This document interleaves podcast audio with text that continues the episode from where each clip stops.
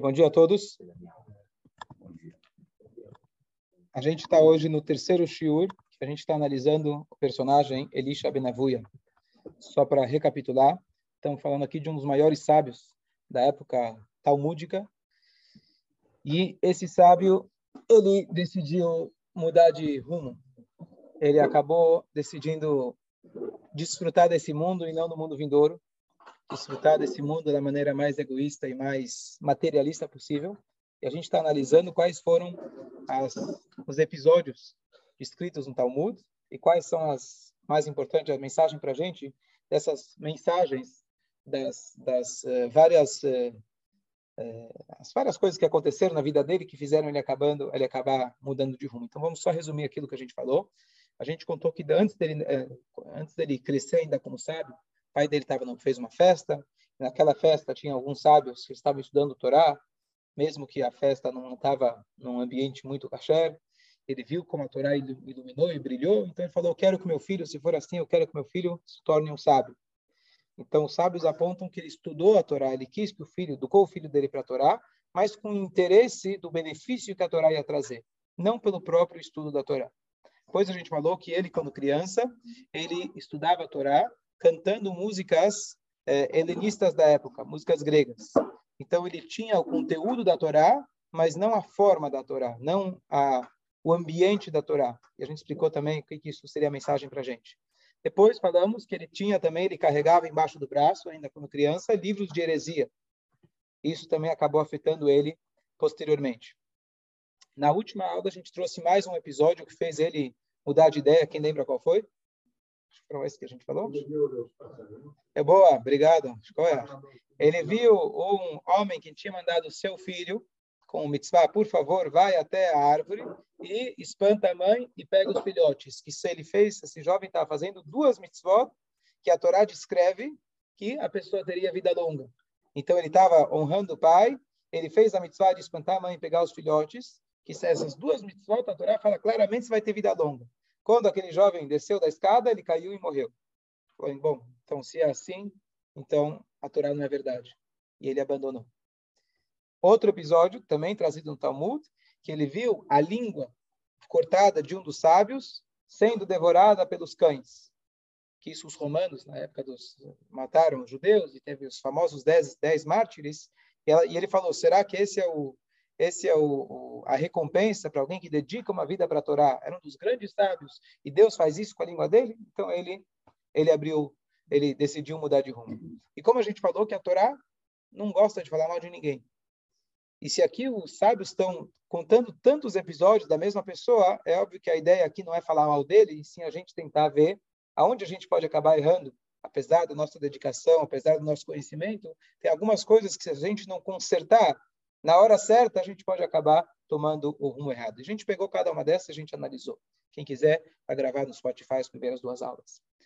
Só que não terminou. Tem mais uma passagem que o Talmud conta para gente, que foi o que causou ele mudar de caminho. Então, o Talmud conta para gente uma história que fala o seguinte: Arba'a nichnesu le pardes. Quatro sábios entraram no pardes. A tradução de pardes é pomar. O que, que significa pomar? Aqui não é um pomar físico, e sim um pomar espiritual. O Pardes, a palavra Pardes em hebraico é um acrônimo dos quatro níveis de interpretação da Torá. Quando você lê a Torá, você pode ler um nível mais literal. Você pode ver, por exemplo, as dicas da Torá, famosos, talvez, códigos da Torá, é o mais popular por aí. Depois você tem o método talmúdico, depois você tem o método cabalístico. Cada um desses, desses métodos tem um nome, um método de analogia da Torá. Pshat, em hebraico, Drush, Remes e Sod. Então, a, o acrônimo deles é Pardes, que é o pomar. Então, quatro sábios entraram no pomar. O que quer dizer entraram no pomar?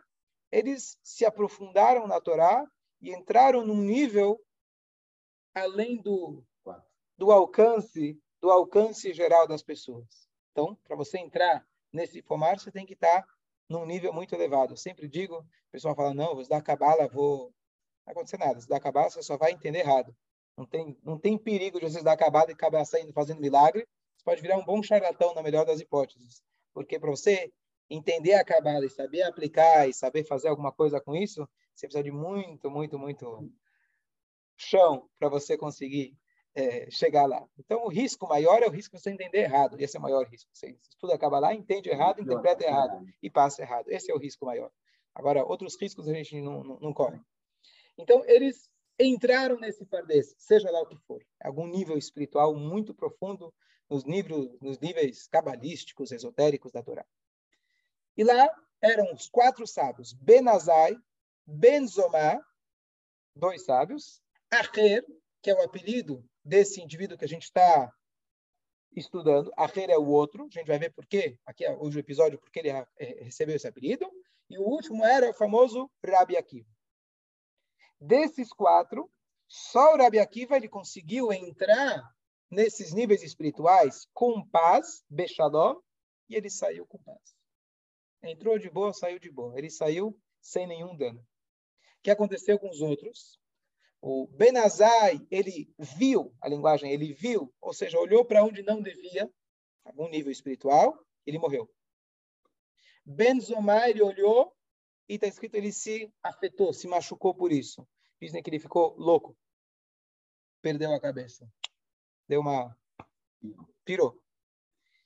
O Acher, que é o nosso indivíduo aqui, Kitzetz Benetiot, ele cortou mudas, seria chutou o pau da barraca, seria a linguagem talmúdica, vamos ver por que cortou mudas. E Rabi Akiva, ele entrou em paz e saiu em paz. Então, a explicação geral dessa ideia é o seguinte: o Rabi Akiva, ele quis se elevar, mas tem que ser igual um voo. O voo você tem que levantar voo, ir reto e depois se preparar para pousar direitinho. Quais são os momentos mais críticos num voo? Decolagem, Decolagem e o pouso. Então, quando ele decolou, ele falou: não vou decolar para ir para o espaço. Os outros falaram: vou decolar, ver o que dá. Ver o que dá, perdeu o rumo. Ele falou, eu vou decolar, mas ele já sabia para onde ele queria ir. Ele colocou um limite, exatamente. Ele sabia onde ele queria chegar, então ele entrou em paz, ele saiu em paz. Todos os outros acabaram sendo afetados de forma negativa, o que é estranho. Você se aproximou de Deus, você deveria, alguma coisa de boa deveria sair. Mas é igual a luz, igual ao fogo. Você tem que tirar o benefício e não saber aonde você pode até onde você pode chegar. Se você chega perto demais, hum. se o diamante você coloca muito perto do olho, você não enxerga ele. O fogo, se você chega muito perto, você pode acabar se queimando. E então eles não estavam preparados para isso. Então cada um deles teve um efeito negativo. E aí a partir daí, o Talmud conta o que foi que ele viu lá em cima e o que fez ele mudar de rumo. Vamos continuar aqui a história. O que que ele viu? Pergunta o Talmud. O que que o Acher, Elisha Benavuia, o que que ele viu lá? Raza, ele viu, Metatron, deitiava lereshuta lemetav lemichtav zechota de Israel, traduzir. Ele viu o maior dos anjos, que o nome dele é Matat, ou Matatron, é o nome desse anjo, que ele estava sentado escrevendo os méritos do povo de Israel. Claro que é uma linguagem metafórica, mas Deus, ele estabeleceu uma corte celestial, ele tem os anjos, e ele viu esse anjo escrevendo os méritos do povo de Israel. E ele falou: peraí, eu aprendi que aqui em cima sequer existe alguém sentar ou alguém ficar de pé. Será que existe dois deuses? Será que Deus permite que algum anjo, algum ser, vai escrever ou vai ser o advogado do povo judeu? Achei que é só Deus. O resto é tudo robozinho deu a impressão para ele que Deus tinha ajudantes que poderiam tomar decisões de forma independente. Então ele falou: bom, eu acho que tem dois, eu acho que tem dois deuses. Foi a impressão que ele viu. Cheguei tão perto de Deus, eu cheguei, olha o que, que eu vi. Descobri que tem dois, aparentemente. Bom, a história, eu sempre falo, essas partes do Talmud são, é, é, na verdade, são, são é, enigmáticas, e aqui tem um, é um código aqui. A história parece uma coisa, mas na verdade tem muito mais por trás disso. Mas vamos ver o que ele diz na história. E aí, então, Deus, ele foi lá e deu um chute nesse anjo. Ele chutou ele bem longe, claro que é metafórico. E aí perguntaram para esse anjo, por que você não se levantou na hora que chegou esse sábio? Aparentemente esse anjo não tinha dado o cavó, da honra suficiente para esse sábio. E aí, ele, é, é, é, ele não respondeu esse anjo. Mas esse anjo foi lá, já que por causa desse rabino ele foi chutado para fora, já que ele tinha na mão um livro aonde ele escrevia os méritos do povo, ele foi lá e apagou do livro todos os méritos do daquele cara, do Acher. E aí ele ouviu uma voz, o sábio ouviu uma voz celestial dizendo: Chuvo banim shovavim. Voltam filhos bagunceiros, ou filhos, aqueles que saíram do caminho, chutz meacher, menos o acher. Todo mundo pode fazer chuvá, menos você. E aí ele disse: Bom, já que eu perdi o mundo vindouro, pelo menos deixa eu aproveitar esse mundo. E aí ele saiu do caminho. Ele encontrou uma mulher de rua, para não falar de forma mais literal, e ele falou: Vamos? Rabino, você é você mesmo? Você é o grande? Como assim? Aí ele foi lá, era um Shabat, ele foi lá, pegou uma muda e arrancou a muda no Shabat, que é uma das proibições bíblicas, mostrando que não estou mais nem aí, não, não tô mais, não sou mais a... E ela virou e falou: Ah, você não é o rabino, você é outra pessoa. E aí que ele adquiriu o nome Acher. Essa é a história. Agora, já, vamos tentar analisar aqui. A gente, o nome desse shur é um herege no divã. Vamos tentar aqui analisar que história é essa? E mais importante, é claro que a gente não vai entender esses negócios dos anjos, etc.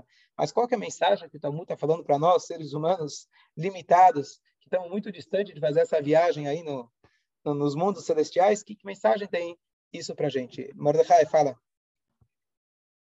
Então vamos tentar extrair, vamos tentar separar essa história, analisar uma parte por vez. Então a primeira coisa, ele fez uma, um voo espiritual. Esse voo, como eu falei, quando a pessoa quer entrar num transe espiritual, a pessoa tem que ter um objetivo. O que isso significa para a gente? Quem de nós consegue entrar num transe espiritual? Mas uma das coisas que a gente vê é que a diferença entre o judaísmo e a maioria das religiões, vamos pegar um exemplo distante, mas o budismo, por exemplo, onde a pessoa, a ideia é se afastar do mundo. O mundo é muito materialista, o dinheiro destrói as pessoas. Vamos buscar a meditação, vamos buscar sair desse mundo. O judaísmo ensina para gente que a gente precisa de vez em quando rezar, você precisa se espiritualizar, mas o objetivo não é você fugir do mundo. O objetivo é você se inspirar para você transformar esse mundo e não fugir daqui. O cristianismo, também, sem querer comparar, mas apenas para a gente usar como compreensão. A ideia de casar é o pecado, porque é um desejo humano, desejo natural, desejo animal, é abominável. Sabem que daí que surgiu a lua de mel. A pessoa se sentia culpado por casar, então para amenizar a dor, ia para a lua de mel. Por isso lua de mel não é uma coisa judaica, verdade? Então, é, a ideia de que a, a carne, o desejo é algo abominável, que a gente está aqui para perdoar o pecado original, não é uma ideia judaica. Nós estamos aqui o pecado original foi premeditado, foi uma armação que Deus fez para que nós pudéssemos sair do Ganeden e transformar esse mundo. Esse é o objetivo. O objetivo não é daqui para o céu, e sim do céu para a terra. Então, a ideia que Rabi Akiva transmite para a gente é que quando a gente busca uma ascensão espiritual, e quem não busca? Especialmente no momento que a gente sente que a gente está precisando de alguma coisa. Está chegando Rosh Hashanah, está chegando Yom Kippur. A ideia não é a gente escapar da realidade. A ideia é a gente se inspirar para transformar a realidade. Isso, na verdade, é um efeito que vai mudar muitas atitudes do nosso dia a dia. A gente está sempre fugindo. Você liga o celular para fugir dos problemas. Você liga o Netflix para fugir dos problemas. É normal, faz parte. O ser humano quer fugir dos problemas. Chega uma hora que não vai funcionar. O que a gente precisa, é, na verdade, é, tudo bem, de vez em quando você precisa relaxar. Mas o relaxamento com um objetivo. As pessoas que permitem que o relaxamento ou que a viagem se torne um objetivo, eles acabam esquecendo o objetivo da vida. Então, isso pode ser nos termos espirituais ou pode ser nos termos materiais. O importante é que a gente, quando vai fazer o voo, a gente sabe que eu tenho que levantar voo, saber o destino e saber aonde eu vou pousar. Dúvidas? Comentários? Fácil?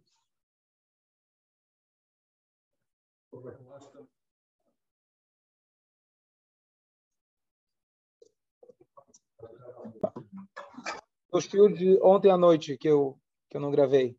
Mas é, você perguntou, Estrada, se precisa ser, se ativar, quando a gente se arrepende, precisa ser no atacado ou pode ser em parcelas? Pergunta boa. À vista ou em parcelas? Tem que ser em parcelas, contanto que você passa o cartão já se comprometendo para fazer o pagamento completo. Então você não pode falar, olha, eu vou pagar só metade. Chegou Yom Kippur, meu Deus, eu vou fazer só metade. Não, não, você vai fazer tudo. Passa o cartão, você vai parcelar ao longo do ano, ao longo da vida, mas tem que estar sempre subindo mais um degrau. E isso é muito importante. A gente tomar muitas decisões, a gente tentar pegar um voo sem saber para onde a gente vai pousar, você com certeza vai se perder. Engraçado que no, no inglês, na gíria em inglês, em inglês, quando você fala a pessoa pirou, você fala snapped, snapped. Snap como se fosse que você cortou, passou a tesoura aí, cortou. Que é exatamente a linguagem aqui do Talmud, que ele cortou a muda, ele arrancou a muda. Interessante. Bom, uma ruptura. Exatamente, boa, boa, boa, uma ruptura. Você se, se perdeu. Aí ele vai lá e ele vê esse anjo. Ele vê que o anjo, aparentemente, ele tem um livre-arbítrio. O anjo está escrevendo os méritos do povo judeu. E ele estranhou. E não só que ele estranhou, ele chegou na conclusão dele que tem dois deuses, então uma coisa está errada. O anjo foi castigado por isso, mas o anjo teve a permissão de apagar os méritos dele. Estranha essa história, é esquisito. Vamos ver o que a gente pode tirar dessa história, que é mais importante. A primeira coisa a gente entender, a pergunta importante é, por que Deus tem anjos? Normalmente um rei ele tem ministros, porque ele não consegue tomar conta sozinho. Por que, que Deus tem anjos? Deus consegue tomar conta sozinho. Se ele tem anjos, quer dizer que ele não consegue? E ele tem anjos do bem e anjos que são os anjos acusadores. Para que ele precisa disso? A resposta para isso está logo em Bereshit. Quando Deus foi criar o homem, está escrito nasce Adam. Faremos o homem, no plural. Faremos o homem? Deus não faz sozinho? Deus, na verdade, ele chamou os anjos para eles não terem inveja. Ah, vem comigo, vamos, vamos criar os homens, porque os anjos foram criados primeiro. Então, para não ter inveja, ele falou: vamos fazer o homem. Quando você tá, chega para as crianças, vamos consertar o carro. Nossa, Deus não vai consertar o carro, mas é, dá a sensação deles, que eles estão participando na decisão também. Tá certo? A reunião de condomínio, o, o, o, como chama o síndico, ele fala: nós decidimos. nós, eu e minha esposa nós decidimos. Não, mas não é bem assim. Deus, ele realmente, ele quis colocar os anjos como participantes. Não só isso. Deus, com a sua infinita humildade, ele estabeleceu uma corte. O que é incrível. Um ser humano, ele vai falar, bom, eu não vou julgar sozinho. Eu preciso de outros juízes, preciso de outras opiniões. Eu quero ver o que, que o júri, o que, que... Eu não posso, não sou o dono da verdade. Mas Hashem, ele é a única verdade. Ele é a verdade. Ele deveria e poderia jogar sozinho, julgar sozinho. Mas para ensinar a gente, Deus ele fala: não, eu vou estabelecer uma comissão. E Hashem estabeleceu a comissão que vai acusar, tem a comissão que vai, vai ser o, os promotores e assim por diante. Deus estabeleceu uma corte celestial. E ele dá permissão, entre aspas, para cada um deles ter o seu argumento primeiro para ensinar para a gente que se Deus, que é a verdade, sabe a verdade, que poderia julgar sozinho, não julga sozinho normalmente, quem somos nós para julgar o outro? Quem somos nós para tomar uma decisão? Quem somos nós para formar uma opinião sobre a atitude de outra pessoa? Número um. Agora, o cuidado que a gente tem que ter, que esse foi o, o erro dele, é que os anjos não têm livre arbítrio. Eles estão exercendo o papel deles porque Deus deu para eles o poder de fazer esse papel. Mas não é uma força independente. Nós, seres humanos, eu posso optar de fazer algo contrário daquilo que Deus queria de mim. Por quê? Essa é a dádiva do ser humano que Hashem fez. Já os anjos, eles não têm esse livre-arbítrio. Pode dar a impressão que eles têm, mas eles não têm livre-arbítrio.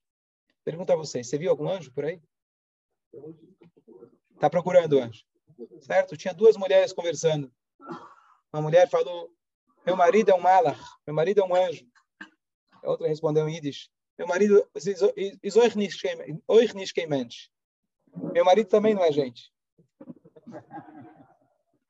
Mente em hebraico cabe melhor. Toda, toda vez que eu olho no espelho, eu vejo um anjo. Ah, é? Qual dos anjos? Tem vários tipos de anjo. certo? Mas anjo não tem e ele viu um anjo escrevendo os méritos, por que, que ele não interpretou que tipo, Deus mandou ele. É, então, então, eu não vou, a gente não vai entender exatamente qual foi, o que foi que incomodou, incomodou esse sábio.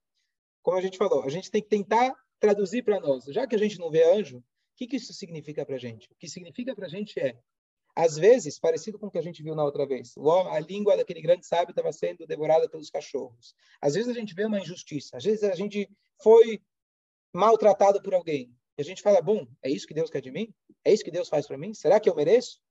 E a gente não consegue, às vezes, ter a visão de que tudo que acontece conosco está sendo orquestrado por Deus. Sim, aquela pessoa fez a sua má escolha, mas o que aconteceu comigo ia acontecer de qualquer jeito. Se não fosse A, ia ser B.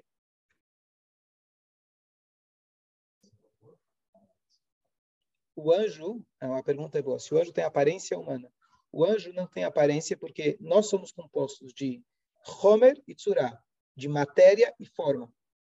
O anjo é composto de forma sem matéria. O que quer dizer forma sem matéria? A gente conhece a forma da matéria. A forma sem matéria significa ter uma personalidade. Igual quando uma pessoa falece, a gente fala, a pessoa continua. A, o Homer, a matéria não, não continua, mas a pessoa continua. A alma dele continua como um indivíduo e não como um geralzão. Tem um indivíduo, ele tem um papel, ele tem, só que ele não tem a forma física. Essa é a definição que o Maimonides coloca.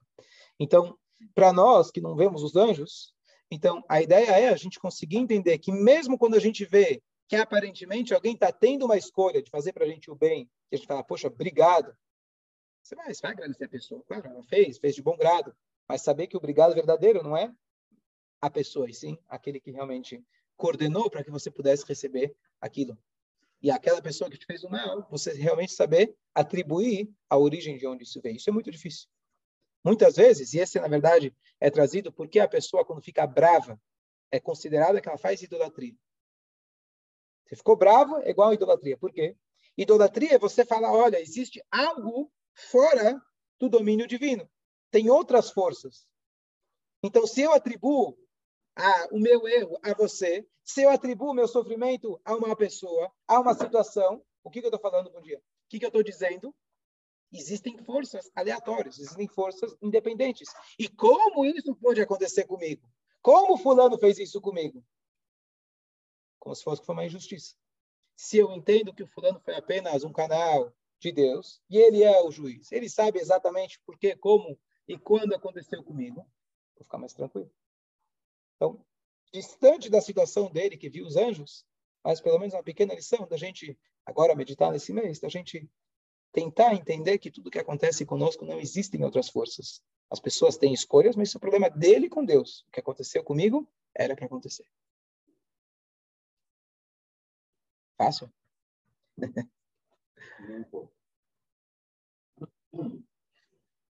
A história continua. Ele então decidiu, ele falou, bom, já que eu não tenho um mundo vindouro, deixa eu aproveitar esse mundo. Que tipo de pensamento é esse? Às vezes as pessoas falam, bom, já que eu não sei se tem mundo vindouro, isso aí é promessa, né? Não... Alguém estava lá e voltou e contou como era? Você não conhece alguém que estava lá e voltou? Falou, olha, lá é legal, vale a pena? Já que eu não sei se tem, deixa eu garantir o que tem. Esse mundo dá para sentir, certo? Esse mundo eu consigo desfrutar dele. Mundo vindouro, vamos ver. A hora que chegar, a gente a gente vê, a gente vê o que, que a gente faz. Ah, não volta porque é tão bom. Aqui é ruim? Depende. Depende. A ideia, a ideia que eu gosto de falar a respeito dessa ideia do mundo vindouro, a Torá, escrita não fala em nenhum lugar de forma explícita do mundo vindouro. Não existe a palavra Ganeden na Torá. Só em relação a Ganeden histórico, que era aqui na Terra onde Adão e Eva morrer, eh, viveram. Mas Ganeden como vida após a vida não consta na Torá. Por quê? Uma das explicações mais simples que a Torá fala sobre coisas que a gente consegue sentir, ver, ouvir, usar os nossos cinco sentidos. Não adianta falar sobre coisas que estão além da nossa da nossa compreensão, a gente se, se relacionar com aquela ideia. Fala. Não,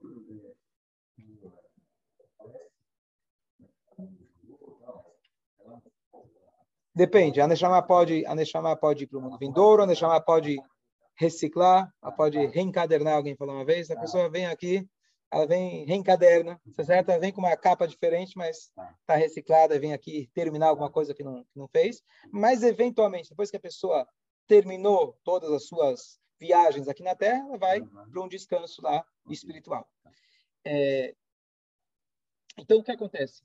Se a gente vai viver pensando, bom, vale a pena servir a Deus, porque depois dos 120, quando chegar no próximo andar, tá, você vai ter o Ganeda. É uma forma de servir a Deus, mas uma forma muito egoísta. Uma forma pensando em si. Se você chega em casa, sempre dou esse exemplo, a esposa fala, vai no mercado comprar verduras. Você vira e fala, mas o que, que eu vou ganhar com isso? Eu vou dizer o que você vai ganhar se você não for. Esse relacionamento, esse relacionamento está muito fraco. Está muito fraco esse relacionamento. Não existe um relacionamento. É simplesmente uma troca de interesses, na melhor das hipóteses. Então, quando a pessoa fala, eu vou servir a Deus, porque, olha, esse mundo é sofrido. Colocar filho é chato. Rezar é chato. É, fazer todas essas coisas é chato. Mas sabe o quê? Vale a pena. Você sofre aqui, depois, no mundo vindouro, você não imagina. É verdade, o mundo vindouro, dizem, né? Os livros dizem. A gente acredita. Mas é assim que você serve a Deus? Se você servir a Deus dessa forma, como o pai dele, se a gente lembra a primeira história que falou, eu quero a Torá pelo benefício que ela vai me trazer, era um benefício espiritual, mas era um benefício. Meu filho vai ser muito inteligente, meu filho vai ser muito sagrado, meu filho vai ter muita luz. Se a gente serve a Deus pensando no benefício, a gente está servindo de forma egoísta. Número um, isso por si já é triste para um relacionamento. E número dois, quando tudo gira, quando tudo gira em torno do seu interesse, do seu ego, do seu interesse, e ego é perigoso. Você vai falar, bom, no final das contas, entendi, lá vai ser muito bom. Mas sabe o quê? Eu prefiro agora que é garantido. Se a ideia é ter o prazer, você quer ter o prazer divino? Eu não sei se tem. Não estou vendo isso acontecer muito em breve. Deixa eu garantir esse mundo. Isso eu tenho certeza que funciona. Eu quero sentir o prazer material. Então ele falou: bom, já que eu não tenho o um mundo vindouro, então deixa eu aproveitar esse mundo. Esse pensamento, traduzindo para a gente, a gente acredita que tem um mundo vindouro. E cada um de nós tem a chance, a gente vai ver depois, que ele também, no final das contas, acabou recebendo o mundo vindouro. Mas o ponto é, se a gente está servindo a Deus, almejando chegar em algum nível onde eu vou receber, você não está servindo a Deus, está servindo ao seu próprio ego, que é a idolatria que a gente falou. Posso, posso falar uma coisa? Pode. Perguntar uma coisa? Pode. Mas a chuva que a gente. Então a pergunta é: você falou sobre chuva, mas no final das contas a gente, sim, eu vou fazer o Shabat porque eu quero reunir a família, eu vou fazer um Kippur porque eu me sinto bem. Sim, somos seres humanos e parte da essência, da natureza do ser humano é ser egoísta. Mas uma coisa é o fato que a gente não tem como negar. A outra coisa é idealizar isso e dizer que a melhor forma de servir a Deus é de forma egoísta. A gente tem que almejar, pelo menos, pelo menos teoricamente, saber que existe um nível acima disso e tentar cada dia melhorar. Sim, a gente vai servir a Deus. Eu venho na sinagoga para comer. Normal, as pessoas falam, o cara vem lá para comer na sinagoga. Eu falei, eu também. Se eu não trabalhar na sinagoga, eu não vou ter o que comer. Eu também venho para comer. Cada um vem com o seu interesse. É normal, eu venho para rezar, para pedir. Eu venho porque eu gosto de agradecer. Sim, somos seres humanos e assim a Shem colocou dentro da gente. Mas não vamos idealizar isso como o ápice, como a melhor forma de servir a Deus. A gente tem que almejar cada dia ser um pouco menos egoísta e um pouco mais altruísta. Então não está errado essa forma. Não, eu vou servir a Deus para fazer, para ganhar A, B, C, D, seja algo material ou espiritual. Ótimo, está servindo a Deus. Pelo menos você foi no mercado.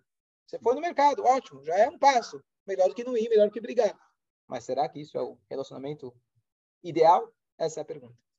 E só para concluir, então, ele falou: já que eu perdi, então eu vou aproveitar esse mundo. Eu acho que a maneira mais correta e mais profunda de entender o que é Ganeden, o que é mundo vindouro, o mundo vindouro não é apenas um estágio que você vai depois que você faleceu. Mundo vindouro é um estágio que você consegue adiantar e já viver aqui nessa vida. Quando a Torá fala para você, olha, faz tal coisa, os sábios interpretam, você vai ganhar mundo vindouro. A gente falou isso semana passada. Muito além de você falar, ah, tá bom, então daqui 100 anos, se Deus quiser que você tenha vida longa, você vai poder lá estar tá no hotel cinco estrelas vista para a praia. É você conseguir entender que se você fizer isso, você já está vivendo uma vida espiritual nesse mundo. Isso é muito mais profundo. Isso é muito mais rico. Você dizer, não estou fugindo desse mundo. Pelo contrário, eu peguei o voo, desfrutei das nuvens e trouxe as nuvens para cá, igual a Rabi fez. Se o teu objetivo era fugir, como na primeira história, a gente vê que tudo se liga. Se teu objetivo era fugir, escapar do mundo, você perdeu o rumo, você vai se perder lá em cima. O objetivo dele, então ele falou, olha, cheguei aqui em cima. Ele estava com interesse, a hora que ele viu que ele não tinha mais o objeto de interesse dele, perdeu. Né? O pessoal fala, o homem, o homem casou com a mulher porque ela era rica. Acabou o dinheiro, termina a frase, acabou, acabou o amor. Mentira, nunca teve amor. Ele sempre amou o dinheiro, nunca é. amou a mulher. Tá certo?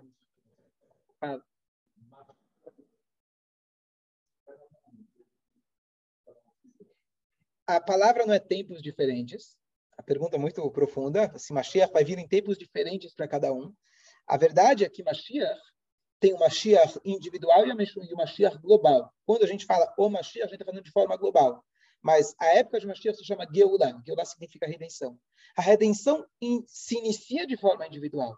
Você tem que a cada dia buscar a sua redenção. Por isso a gente lembra o Shema Israel, todo dia a gente fala a saída do Egito. Todo dia a gente tem que sair um pouco mais do nosso Egito, do nosso aperto, e se aproximar do Eretz Israel, como eles estavam, se aproximar da redenção. De forma global, isso vai acontecer em determinado momento, quando todos estivermos prontos, e mesmo assim, quando acontecer, cada um vai ter uma experiência diferente. Não vai ser igual para todo mundo. Depende de quanto você conseguiu atingir para poder desfrutar daquele momento. Então a ideia é não é a gente se preparar para o mundo vindouro, e sim trazer o mundo vindouro para cá.